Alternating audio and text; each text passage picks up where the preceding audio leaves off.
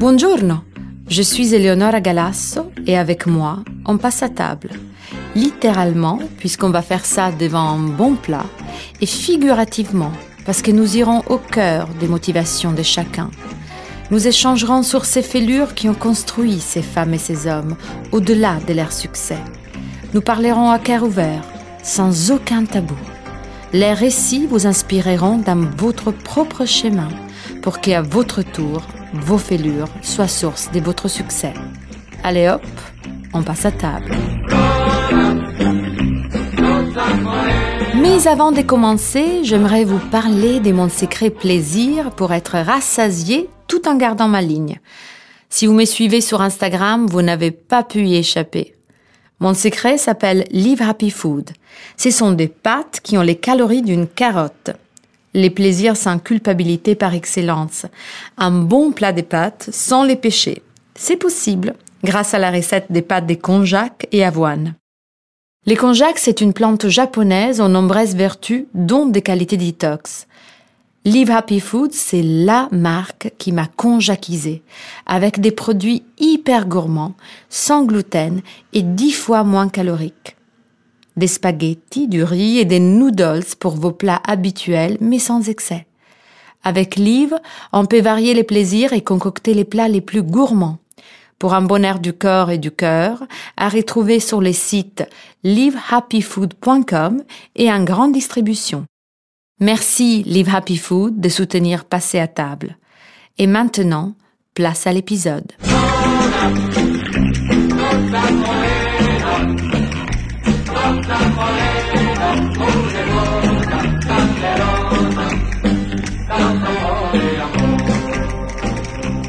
Gabriella est turinoise, puis parisienne.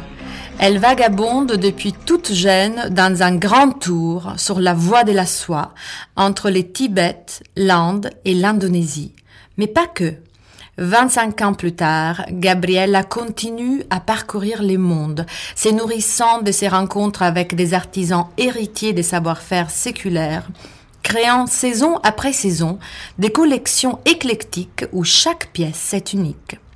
L'année prochaine, sa marque de mode, Antique Batik, fêtera un anniversaire important, 30 ans. Son centre de gravité est sa douceur, cette candeur désarmante et qui apprivoise instantanément, comme ses créations hors du temps. Merci de passer à table avec nous, chère Gabriella Cortese. Merci de m'inviter, chère Eleonora.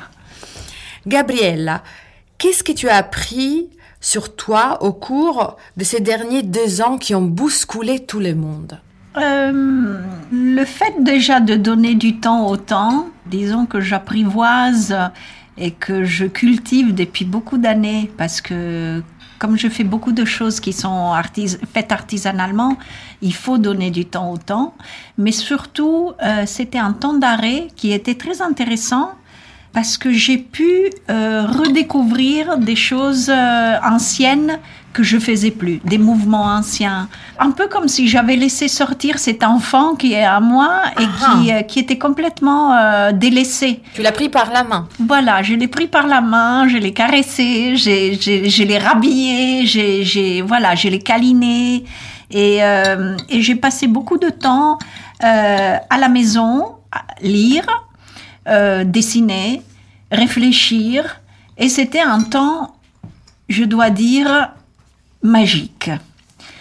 Euh, c'est vrai qu'on nous mettait sur le tempo de la peur et je me suis refusée d'avoir peur. Et après avoir euh, organisé ma vie et celle de mon fils pour, pour une bataille au cas où le, germe et le, et le microbe rentreraient dans notre vie, voilà, on s'est, on s'est enfermé dans notre havre de paix et j'ai hum, révolutionné la maison, j'ai changé de place les meubles, j'ai ressorti les livres que j'aimais, j'ai lu beaucoup de poésie. C'était un temps magique pour moi. Un temps de feng shui pour Gabriella. Qu'est-ce qui représente pour toi les personnages d'Alexandra David Nel? Hmm, C'est magique. C'était une femme d'abord euh, qui était euh, hors du temps et avant le temps, très moderne avant son temps. C'était une femme européenne qui s'est mariée, qui était d'une famille euh, bourgeoise où il fallait avoir des codes précis. Elle a révolutionné les codes, elle s'est mariée et puis elle a dit à son mari, il faut que je parte. Il faut que je parte, ma liberté, sinon je meurs. Voilà. Donc elle est partie et son mari l'a appuyée, ce qui était très hors du temps. Et donc elle est revenue, euh, il me semble, après 30 ans. Elle est partie pendant 30 ans de son mariage. Oui, oui. Et son mari l'a toujours euh, épaulée. Incroyable. Elle a parcouru le Tibet à pied, habillée en homme, habillée en moine, parce que déjà le Tibet était impénétrable par un occidental et impénétrable par une femme. Donc, elle s'est, rasée les cheveux, elle, s'est habillée à moine. Elle a parcouru le Tibet avec un chapelet à la main où elle comptait les pas et les mètres. Et il y a aujourd'hui encore des cartes géographiques qui se basent sur les pas d'Alexandra Davinel. Et ça, c'est, je trouve que c'est une femme, pour moi, c'est une égérie euh, spectaculaire. De, cette liberté, tout en douceur aussi, parce qu'il y avait beaucoup de contemplation, beaucoup de réflexions. Et puis ils l'ont déniché, ils l'ont trouvé, ils l'ont viré. Elle est revenue, elle est revenue au Tibet. Enfin, c'était c'était une, aussi une, une volonté d'acier. C'était ça qui est génial. C'était une femme qui était en quête en quête de quelque chose. Est-ce que tu trouves qu'il y a de parallélisme avec ton propre parcours? Oui, beaucoup. Alors moi, je conçois le voyage. Euh, d'un côté, je suis très contente euh, que le voyage se soit arrêté comme par miracle, même si ça recommence, tous ces voyages charter et choses comme ça. Mais euh, j'aime le voyage. Je pense que je suis née au mauvais siècle, en fait. tu aurais dû t'appeler Marco Polo, voilà. ça? mais je suis aussi contente d'être née dans ce siècle-là parce que parce que j'ai eu la chance d'avoir des femmes de ma famille qui ont fait que je suis ce que je suis aujourd'hui. Sinon, j'aurais peut-être pas pu voyager comme ça, j'aurais pas pu être aussi libre. Mais euh, j'aime le voyage à l'ancienne avec les grandes malles où on partait, euh, par exemple, euh, pour faire le voyage initiatique qui était le voyage philosophique, artistique. Et, et, c'est ça qui m'a toujours plu. Goethe, le jeune Goethe qui va faire le voyage classique en Italie. Bien sûr. Stendhal. Stendhal. Enfin, les grands tours. Hein. le grand tour. Et c'est ça qui est magique. Et ce grand tour, pour ceux qui ont pu le faire, qui allait beaucoup plus loin vers d'autres horizons. Par exemple, euh, j'ai lu il n'y a pas longtemps euh, le livre de l'histoire de Magellan par Zweig, et c'est très intéressant parce que cet homme-là était un, un guerrier qui avait une force physique et mentale qui était très forte et, qui, a, qui a parcouru le monde, qui a parcouru le monde pour aller chercher d'abord pour le Portugal les épices, puis en fait la cour du Portugal ne l'a pas mis en avant comme il aurait voulu, il s'est senti trahi, alors il, après il est allé travailler pour la cour d'Espagne, mais il a fait toute cette vie et, il bataillait à chaque fois qu'il y avait des gens qui attaquaient les navires. Il, y allait avec son épée. Et, une fois, il y avait un, ami à lui qui était en train de se faire trucider. Il y est allé tout seul. Et il a sauvé son ami. Et il l'a sorti de là. Et c'est ça qui est génial. Voilà. C'est en fait les situations dans lesquelles tu amènes un voyage, quand ce n'est pas quelque chose de trop organisé. Oui. Qui est vraiment hors du sentier battu. Et donc, tu découvres des parties de toi. que tu n'aurais jamais pu découvrir autrement. Oui, oui très important. Je trouve que, en fait, le voyage, c'est pas juste prendre un avion, on arrive et tac. C'est d'abord l'humain, c'est rencontrer les gens, ça c'est très important. Et, euh, et c'est dans la poussière qui se fait le voyage pour moi. C'est pas, c'est, c'est le parcours qu'on fait en train, en bus. Quand euh, je suis allée au Tibet ou à, ou à Mongolie et de se retrouver à, à, à, ne pas pouvoir se nourrir presque parce que, ou alors la nourriture qui rend malade et puis après on tombe malade, puis après on guérit et puis en Inde je me suis retrouvée malade sous une tente pliée en deux avec un sadhu qui était là, qui était en train de me soigner, qui était ce sont ces hommes qui... Ce qui est, ce qui est magique en Inde, c'est que la vie d'un homme se tourne toujours vers la religion. En fait, on naît, on est petit, on grandit, ensuite on se marie, on fait des enfants, on se dédie au travail, à l'œuvre physique, et ensuite on arrête tout et on va vers la religion. Et donc il y a beaucoup de sadhus, de, de santons qui se tournent vers la religion et qui ne veulent plus vivre de richesse euh, de leur mhm. travail, qui se retrouvent dans, dans des grottes ou alors... Euh, et voilà, et un signe de dévotion ils, euh, ils font des choses incroyables, c'est-à-dire un sado qui a la jambe levée pendant 14 ans et l'autre, l'autre pied devient comme le pied d'un éléphant, ou alors c'est lui qui a le bras levé depuis 20 ans et là les ongles en colimaçon et tout le bras tout sec. Voilà, donc je me suis retrouvée malade parce qu'évidemment le voyage c'est ça aussi. Tout est magique. Mais une fois qu'on le vit, il faut pouvoir le vivre. Comme on dit que le voyage forme la jeunesse, c'est très important parce que c'est à, travers le fait de pas bien dormir, de pas trouver un endroit, pas trouver un abri, pas trouver la nourriture qu'il nous faut. Devoir se débrouiller. voilà, devoir se débrouiller et c'est ça qui est magique, je trouve. Et puis la rencontre humaine. Moi, je trouve que ce qui a toujours été magique pour moi, c'était d'abord le voyage, la recherche et faire quelque chose avec les gens avec qui euh, j'avais quelque chose en commun. Et donc, euh, ce quelque chose en commun ne demande pas de langue, ne demande pas de religion, demande juste euh, quelque chose d'artistique qui vient du cœur. Et c'est ça, c'est ça qui est important, c'est le cœur. J'ai tellement envie de voyager avec toi, Gabriel. Amène-moi dans ta valise la prochaine fois. Je rigole pas. pourquoi la mode? Comment tout cela a commencé? Tout cela a commencé avec un voyage à Bali où j'ai fait faire des, j'ai dessiné des, des, motifs et que j'ai fait imprimer sur des paréos. Et ces motifs étaient imprimés avec euh, des tampons qui étaient euh, coupés, sculptés avec du euh, cuivre à la main. Et donc c'est le batik.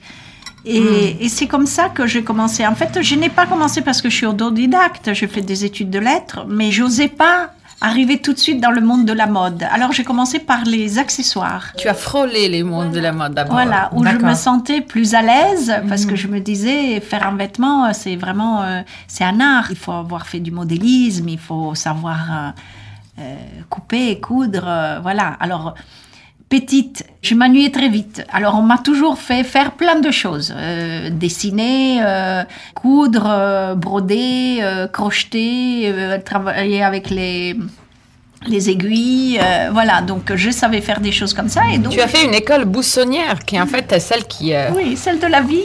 ben, celle qui est en fait liée à tes études des lettres et on le voit dans tes créations. En fait, c'est de la poésie. C'est de la poésie qui se porte. Oui. Donc ça s'est lié finalement à ton identité, à qui tu es. Oui, oui. Et puis j'ai commencé avec des choses. Euh, ma mère, quand j'étais petite, elle me faisait des chapeaux en crochet. Alors j'ai commencé avec les chapeaux en crochet. Et puis j'ai fait les maillots en crochet. Et puis c'était le paréo. Euh, j'ai commencé à faire des paréos.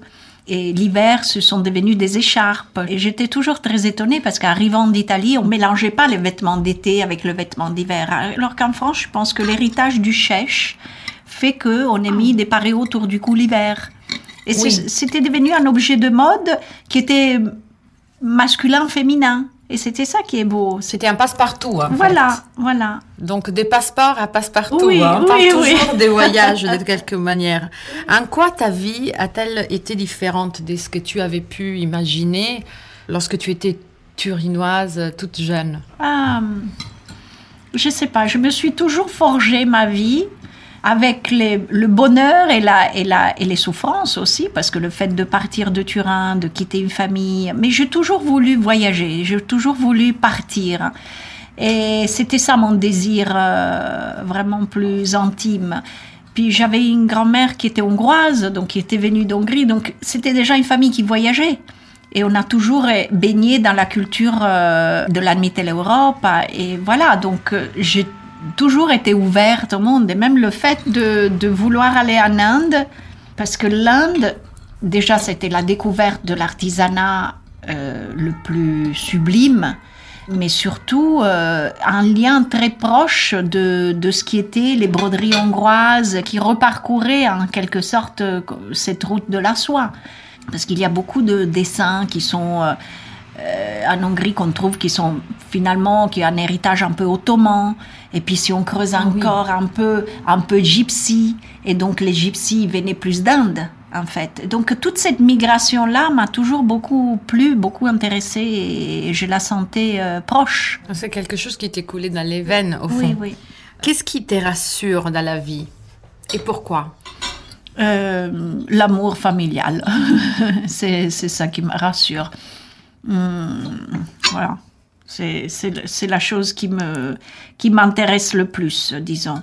Le reste est vain et puis surtout est, est quelque chose qu'on qu'on porte pas avec soi. En fait, euh, en force de voyager, il faut avoir les bagages euh, légers, très mm. légers. Donc, en ayant les bagages légers, c'est ce qu'on porte dans le cœur. Le reste n'a pas d'importance. c'est très, très beau. Quelles sont les trois personnes qui ont été les plus influentes pour toi. Alors, euh, ça dépend qu'est-ce qu'on entend par influence, mais en tout cas, les plus, le moteur, si on doit en dire trois, ben, je reparle encore de famille, ma mère, évidemment, parce que j'ai, avec les yeux d'une petite fille, déjà, elle a forgé mon goût pour la mode, parce que petite, je la, je la regardais et elle était très belle, elle était très, très toujours apprêtée, avec les vêtements, euh, voilà, qu'il fallait. Et donc, euh, là, en ce moment, je suis en train de dessiner la collection de l'hiver prochain, et à chaque fois, ça revient à ça. En fait, l'idéal de femme, il revient à ces looks-là qu'elle avait. Donc ça, c'est très important. C'est quelque chose qui a vraiment formé mon goût. Mm. Euh, mon mari, mon mari qui était, qui est l'amour de ma vie, qui est, qui est mort euh, depuis dix ans, et le fils qui m'a donné. Donc voilà, mon fils. Mon fils, c'est le moteur de ma vie. Alors pourquoi ton mari et pourquoi ton fils? Parce que mon mari était un, était un homme euh, exceptionnel, était quelqu'un de très visionnaire, de très moderne, avec des idées très sûres et très... Et encore aujourd'hui, il a été vraiment le, le, le guide pour plein de choses.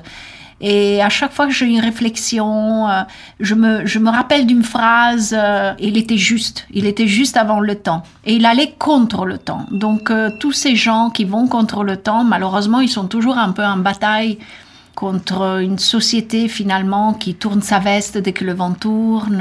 Et lui, il avait des idées très arrêtées et très, très justes. Mais intègre. Intègre, donc mm. l'intégrité coûte. Et, et, mon fils, euh, il me disait tous les jours, mais quelle chance que tu as, regarde l'enfant que je t'ai fait, mais regarde l'enfant que je t'ai fait, mais regarde la chance, mais regarde les gènes, les beaux gènes. Et voilà. Donc c'est ce fils-là que, que je regarde grandir et qui est magnifique. Et finalement, il a un mélange de lui et de moi, et, c'est en train de devenir un, un, homme, un jeune homme. Aujourd'hui, il a 15 ans, donc il est en train de devenir un jeune homme et un beau jeune homme. Donc, euh, moi, je me sens euh, euh, comme le tuteur qui fait pousser cette petite plante qui est belle, mais qui est fragile et qui doit pousser droite. Et alors, je suis là, comme ça, et voilà, c'est magnifique. C'est vrai, tu es, tu es la jardinière de ton, royaume. Oui, je cultive. Et d'ailleurs, c'est ce que j'ai beaucoup fait pendant ce Covid. Je cultivais mon jardin, c'est euh, mon jardin intime en fait. Et je trouve que euh, c'est cet équilibre-là qui fait qu'on est heureux. Voilà. On, est heureux si, euh, si on soigne. Et en fait, j'ai passé aussi du temps à soigner mes plaies. Euh, comme, comme si on les léchait, comme un chien ferré en fait. Comme, un chien, quand il a une plaie, il se la lèche, il se la lèche jusqu'à quand cette plaie, elle guérit. Et donc c'est très important, surtout en ce temps qui était un temps de réflexion, de, de soigner toutes les plaies et d'aller chercher même celles qui étaient un peu mises de côté. Et c'est pour ça que, en faisant ça, l'enfant qui a en soi, qui est finalement la créativité, la, la beauté des choses, l'émerveillement de tous les jours et c'est ça qui lui donne, euh, c'est un, le caressant qui se sent aimé et qui, qui peut évoluer, disons. C'est merveilleux parce que tu as restitué la confiance à l'enfant qui, qui est en toi finalement. Oui. Quand on dit euh, je fais du boulot sur moi-même, mais en fait c'est du boulot. Oui. C'est vraiment du boulot, mais c'est aussi une forme d'amour très caressante qu'on peut avoir euh, en se prenant par la main, comme si nous étions notre propre parent ou notre propre meilleur ami, en fait. Oui, oui, oui. Et tout un travail. Moi, je suis une grande travailleuse et donc, euh, et donc je lésine pas devant le travail, mais ce temps comme ça de Covid m'a fait arrêter. Et mon mari me le disait toujours. Moi, je disais, mais non, c'est cool. Et il me disait, mais non, il n'y a pas de cool il n'y a pas de cool. Et maintenant, je comprends cette phrase qui m'énervait à l'époque, et je comprends. Maintenant, il n'y a plus de cool. C'est ça ou c'est pas ça? Il faut prendre les choix. Voilà. Voilà, il faut choisir, il faut mhm. choisir, il faut prendre, il faut avoir une position. C'est pas possible d'être euh, un peu ci, un peu ça, sinon on n'est rien. C'est on est au milieu de tout. Tellement. Donc, quels sont les risques que tu prends aujourd'hui et que tu n'aurais pas pris dans le passé? Je sais pas, je trouve que plus je, j'avance dans l'âge, j'avais cette conversation avec ma maman qui a aujourd'hui 86 ans et qui me disait que parfois on, pouvait se taire. Et voilà, et de prendre le risque de dire ce que l'on pense, c'est ça qui est génial, en fait. Il faut pas se taire, il faut dire ce qu'on pense. C'est voilà. Et donc elle, elle me disait, tu vois, du haut de mon âge, maintenant je ne me tais plus. Et c'est très beau. Et en fait, c'est un vrai enseignement, ça, qui devrait être là, présent tous les jours. C'est une forme aussi d'authenticité vis-à-vis de soi-même, de ne pas se trahir soi-même en gardant un silence ce qui n'est pas nécessaire parce qu'on peut tout dire. Et en fait, ça mène aussi à un relationnel euh, beaucoup plus fluide avec mais tout oui, le monde. mais oui, mais oui. C'est vrai que la peur, c'est un tyranne. Eh oui, la peur, elle, est, elle cristallise tout et elle ne fait plus rien avancer. Et d'ailleurs, je trouve que cette société aujourd'hui doit se soigner de ça. On nous a cassé quelque chose. On nous a, on nous a fait tomber dans la méfiance totale de tout le monde. Oui, oui, oui. oui. On n'arrive même pas à se regarder dans les yeux mm, les uns mm, les autres. Mm. J'ai l'exemple, par exemple, quand je, je, je me promène avec euh, mon enfant, il m'enlève les masques parce qu'il dit, mais j'ai besoin de te voir, c'est, c'est, ce n'est qu'en te voyant que je te fais confiance. Et ça, c'est la nature d'un, petit être humain. Mais je pense que c'est la nature de tous êtres humains. Nous avons besoin de nous voir à nouveau. Bien sûr. Parce qu'en fait, ce masque, je, je, me faisais la réflexion hier, il y a un petit enfant qui était devant une maman avec un masque. Et je me disais, tous ces enfants-là qui sont nés avec, à cette époque où, où ils ne voient plus la bouche des gens, en fait, ils deviendront, c'est comme l'aveugle qui, en touchant, reconnaît quelque chose, en fait, ils auront tout dans les yeux. Ils regarderont vraiment le, le profond de l'œil s'il est euh, euh, riant ou s'il est sévère. Ou... Parce que c'est terrible de pas pouvoir. Moi, je trouve que de pas voir la bouche, c'est presque comme si on n'entendait plus. C'est de nous casser des ah sens complètement. Ah oui, complètement. Mais après, comme, comme tu dis, ça peut être un enrichissement. Espérant que cela ne, dure pas encore très très longtemps. Mais c'est vrai que les premiers mois de sa vie, il voit les gens que par les yeux. C'est effectivement quelque chose qui me fait beaucoup réfléchir. Donc, quelles sont les parties de toi que tes parents n'ont jamais tout à fait compris? Mon père euh, voulait, euh, il aurait voulu que je reste. Il comprenait pas que je parte, par exemple. Et c'est le prix, le prix très très cher que j'ai payé pour la liberté. Malheureusement, la liberté coûte très cher. Mm. Mais aujourd'hui, quand je vois, par exemple, euh, tous les gens qui ont renoncé à la liberté, je suis très contente d'avoir vécu tout ce que j'ai vécu. Et mon papa, évidemment, ne comprenait pas ça. Et à chaque fois qu'on se parlait au téléphone, pas tous les jours, mais tous les deux jours, il me disait Tu rentres quand? Ah d'accord, donc il considérait même pas que ton voyage était un départ. Non. Il pensait que c'était un voyage, et allais à un moment retourner. Oui, oui. Voilà. c'est très doux ça. Oui, oui. il a fait ça très longtemps? Oui, très longtemps. Il a arrêté de faire ça quand, quand, quand j'ai eu Nicolas, mon fils. Voilà. D'accord. Donc au bout des 20 ans environ. Non, ça durait euh, 30 ans. Ah oui. 30 ans, ouais. Incroyable. Ouais. Et quelles sont donc tes ambitions restantes? Parce que tu as fait tellement de merveilleuses choses.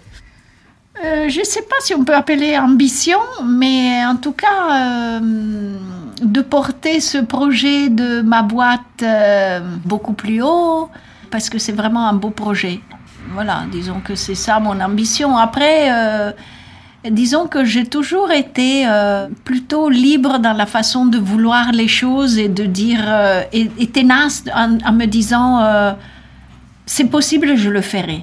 Donc, j'ai pas vraiment d'ambition où je me dis, j'aurais pu faire ça et je l'ai pas fait. C'est juste que Antigmatic devienne, devienne une très belle boîte parce que j'arrête pas de dire que c'est une pépite d'or qui ne demande qu'à être polie. Et voilà, une fois que elle brillera très fort, euh, tout le monde dira Ah oui, mais je le savais. Voilà.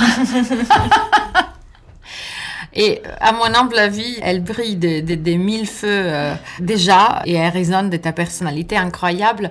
Tu me parlais des rencontres, des rencontres que tu as fait, des, artisans que tu retrouves tout autour du monde. Est-ce que tu as dans tes souvenirs euh, un personnage en particulier qui t'a marqué beaucoup, euh, avec qui tu as tissé une relation longtemps et pourquoi? En fait, ce sont des rencontres qui étaient en, quelque sorte quand on disait euh, les choses qui viennent naturellement ou des ou presque des synchronicités. Mhm. Mais moi, j'ai toujours été comme ça, un peu. Réalisme magique. Voilà, un peu magique, un peu. Et, et, parfois, je partais dans des endroits où je me disais où est-ce que je vais, et je savais que j'allais trouver quelque chose, et, j'allais trouver quelque chose. Et c'est ça qui est, c'est ça qui est génial. Par exemple, j'avais voyager de Delhi jusqu'à Calcutta et je devais rencontrer euh, quelqu'un qui était euh, un brodeur.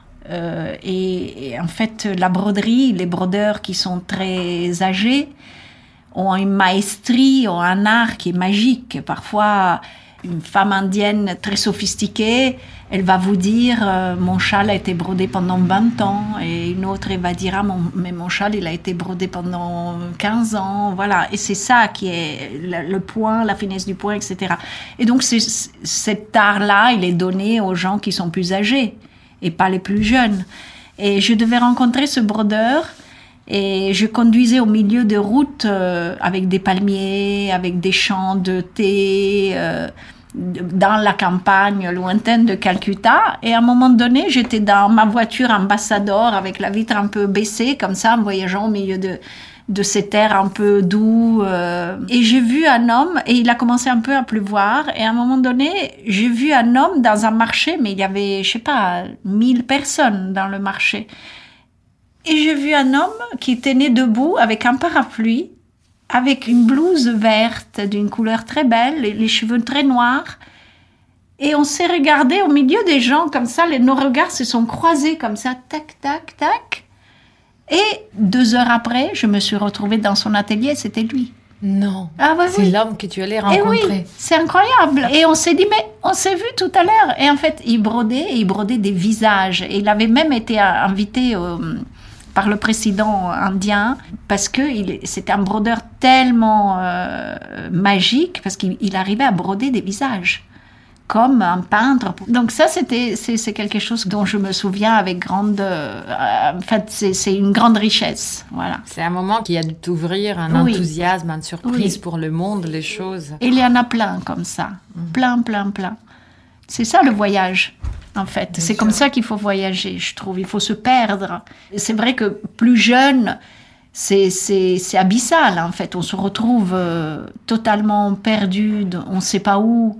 Et on se dit, je dois avoir peur, je ne dois pas avoir peur. Et après, c'est ça la confiance en soi. c'est D'être téméraire.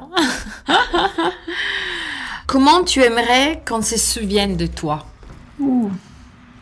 En mère aimante. surtout, un ami euh, attentive, voilà, c'est tout. c'est les, les, choses euh, les plus merveilleuses de la vie, en fait. Mm. Ici, on parle d'histoire des succès. J'aimerais savoir quelle est ta définition du succès. Ça dépend qu'est-ce que c'est le, succès pour soi. Euh, le succès, c'est quand on veut faire quelque chose et on aboutit. Après, je trouve que il faut faire attention au succès parce que c'est quelque chose de grisant et c'est quelque chose. Il faut aussi penser que le succès est éphémère, que tout revient en boucle. Je trouve que hum, il faut avoir un, monde intérieur qui est fort pour pas partir parce que c'est triste quand on voit tous ces gens qui ont du succès et qui partent euh, parce qu'ils sont pas assez solides. Encore une fois, je trouve que le, une vie avec du succès, c'est une vie, euh, c'est une vie où on est avec les êtres aimés et, c'est ça.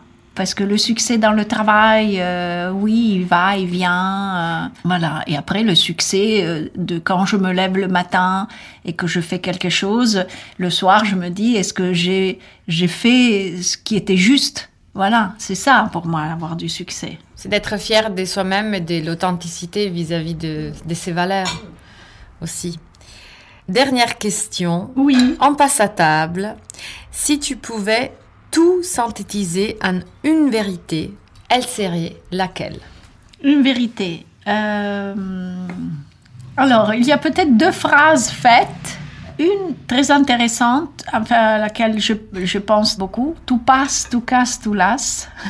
Ça, c'est très important. Donc, il faut chérir les choses qui nous habitent. Ça, c'est très important. Et puis, euh, très important aussi, c'est que c'est sur le fumier qui pousse le lotus. Et ça, c'est très important. Parce que on a toujours tendance à montrer notre côté le plus étincelant, le plus beau, le plus...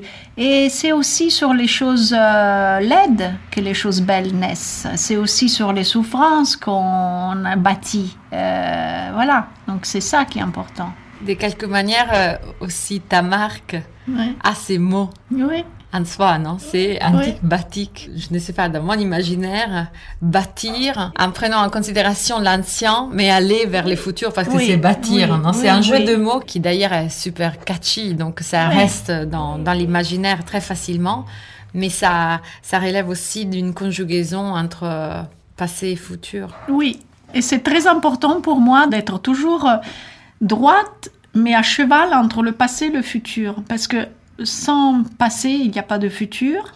Et puis toutes les choses du passé font que je construis les choses pour le futur. Donc euh, le fait main, parfois quelqu'un peut penser toutes ces choses qui viennent du passé, de mon enfance, de tout ce que je puise. Très souvent, quand je construis une femme, par exemple, quand je construis une collection, je me dis, c'est un peu une femme qui a quelque chose de très féminin, mais qui a en soi presque une uniforme d'homme euh, qui est son mari qui est mort au front. Donc euh, je suis toujours très habitée par cette chose-là, de même à ce moment de tous ces hommes qui ont été euh, envoyés à la guerre, qui sont morts, parce qu'aujourd'hui j'ai un fils qui a presque cet âge-là et je me dis mais c'était monstrueux d'être une mère une femme d'hommes jeunes et les villages restaient sans hommes. En fait, il n'y avait plus que des femmes après la guerre qui ont rebâti quelque chose. Et alors, je, je, vais chercher aussi des choses comme ça, un peu masculines, mais tellement féminines.